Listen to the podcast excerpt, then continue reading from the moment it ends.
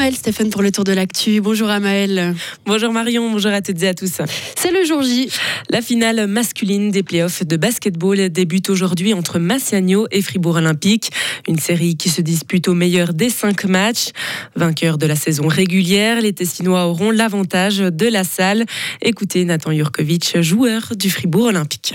C'est un avantage d'avoir la salle. Je pense que pour eux, ils, diront oui. Pour nous, forcément, on va dire non parce que voilà, on, a, on sait très bien qu'on peut gagner à l'extérieur. On l'a déjà montré en allant gagner à Monté, en allant gagner à Genève, en faisant de très bons matchs là-bas. Donc voilà, on, sait, on connaît très bien cette équipe de Massagno. On sait ce qu'on doit faire pour gagner. On sait ce qu'eux, ils doivent faire pour gagner. Donc on va essayer de les stopper. Et voilà, ce qui est positif, c'est que c'est eux qui commencent avec la pression.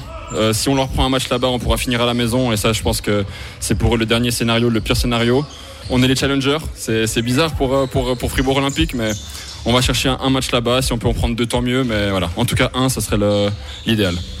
Et l'acte 1 de cette finale commencera ce soir à 17h30. Une partie à suivre en direct sur Radio Fribourg. Retour à la normale pour les TPF. Après un début d'année 2022 encore marqué par la pandémie, les transports publics fribourgeois retrouvent leur clientèle. Ils ont transporté plus de 34 millions de passagers l'an dernier. Ils ont même par la même occasion engrangé un bénéfice de plus de 5 millions de francs, dû notamment à la hausse de la fréquentation et au versement d'indemnités Covid pour 2021. Si les finances de l'entreprise se portent mieux, l'avenir est incertain.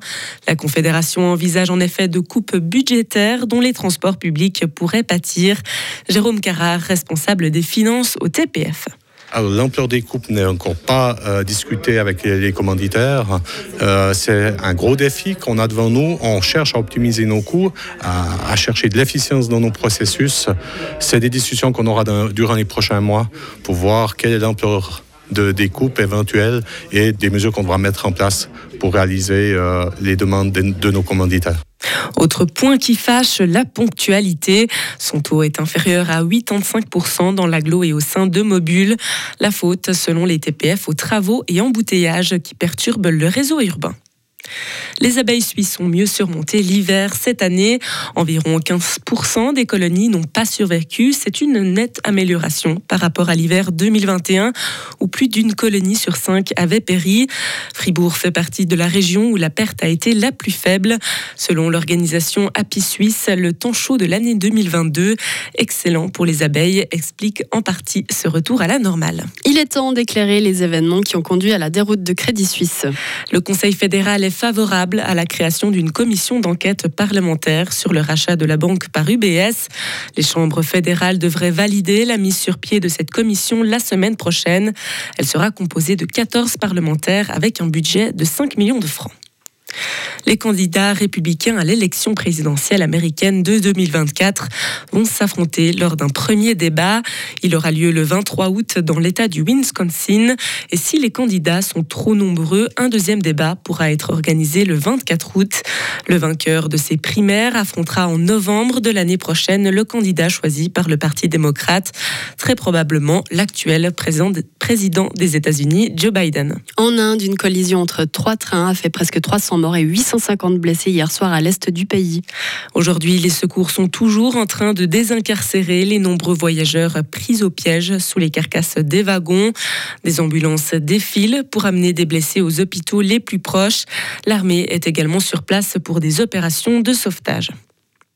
Les pluies torrentielles qui sont abattues sur le Japon ont fait un mort et deux disparus. C'est ce qui a été annoncé aujourd'hui par des responsables de l'archipel.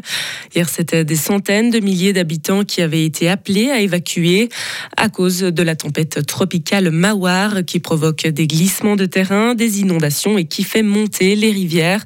Pour l'instant, 4000 foyers proches de la capitale sont privés de courant et le trafic ferroviaire a été momentanément interrompu. Et enfin, un nouveau médicament contre le cancer du sein suscite beaucoup d'espoir.